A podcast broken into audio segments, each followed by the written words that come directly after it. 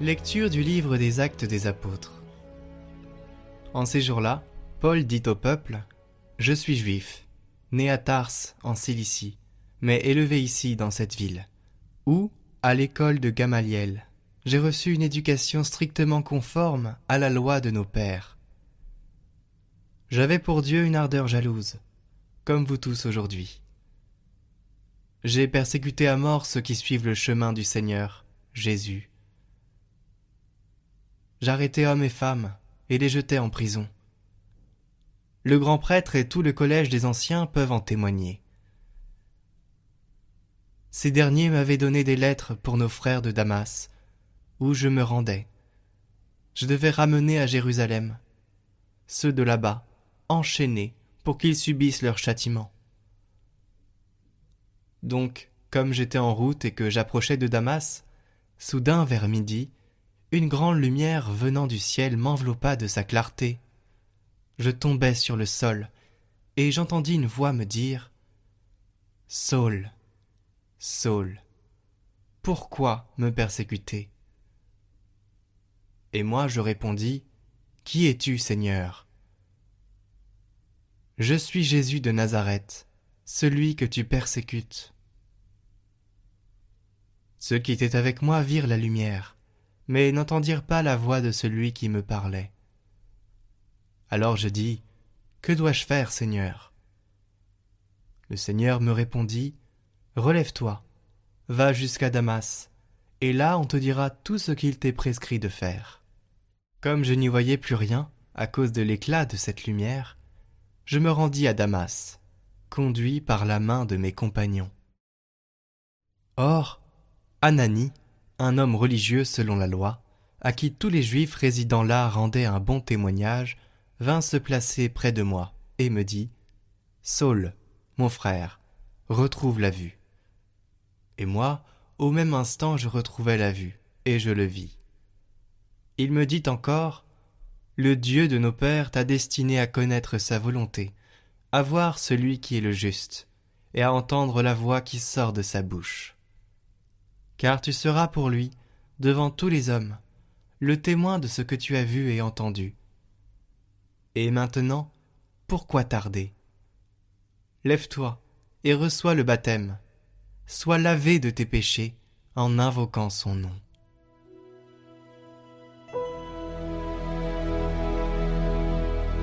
Allez dans le monde entier proclamer l'Évangile. Louez le Seigneur tous les peuples fêtez-le tous les pays. Son amour envers nous s'est montré le plus fort, éternel est la fidélité du Seigneur.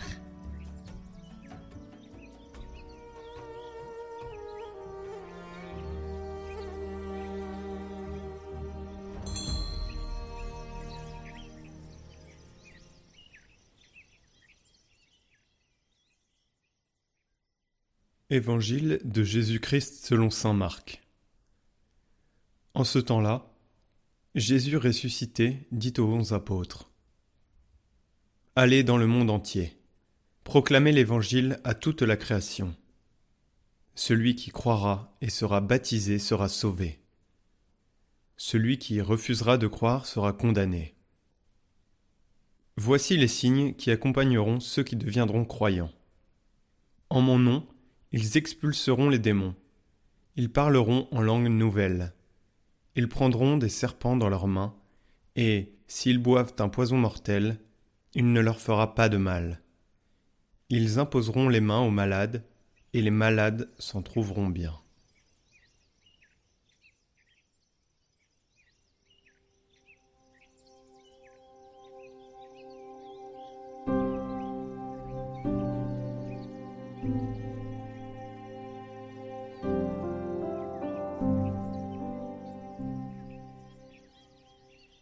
Commentaire de Saint Bernard. Seigneur, que veux-tu que je fasse?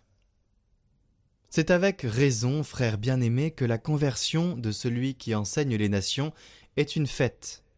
Aujourd'hui nous fêtons la Saint Paul. Est une fête que tous les peuples célèbrent aujourd'hui avec joie. En effet, nombreux sont les surgeons qui ont poussé de cette racine. Une fois converti, Paul est devenu l'instrument de la conversion du monde entier Autrefois, lorsqu'il vivait encore dans la chair, mais non selon la chair, il a converti beaucoup à Dieu par sa prédication.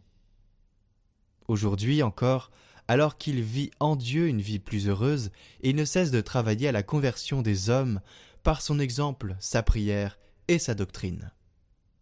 Cette fête est une grande source de bien pour ceux qui la célèbrent. Comment désespérer, quelle que soit l'énormité de nos fautes, quand on entend que Saul, ne respirant encore que menaces et meurtres contre les disciples du Seigneur, a été changé soudainement en un instrument de choix. Saul, c'est Paul. Qui pourra dire, sous le poids de son péché, je ne peux pas me relever pour mener une vie meilleure, alors que sur la route même où le conduisait son cœur, assoiffé de haine, le persécuteur acharné, qu'était Paul, est devenu subitement un prédicateur fidèle. Cette seule conversion nous montre en un jour magnifique la grandeur de la miséricorde de Dieu et la puissance de sa grâce. Voilà bien, mes frères, un modèle parfait de conversion. Mon cœur est prêt, Seigneur, mon cœur est prêt. Que veux-tu que je fasse?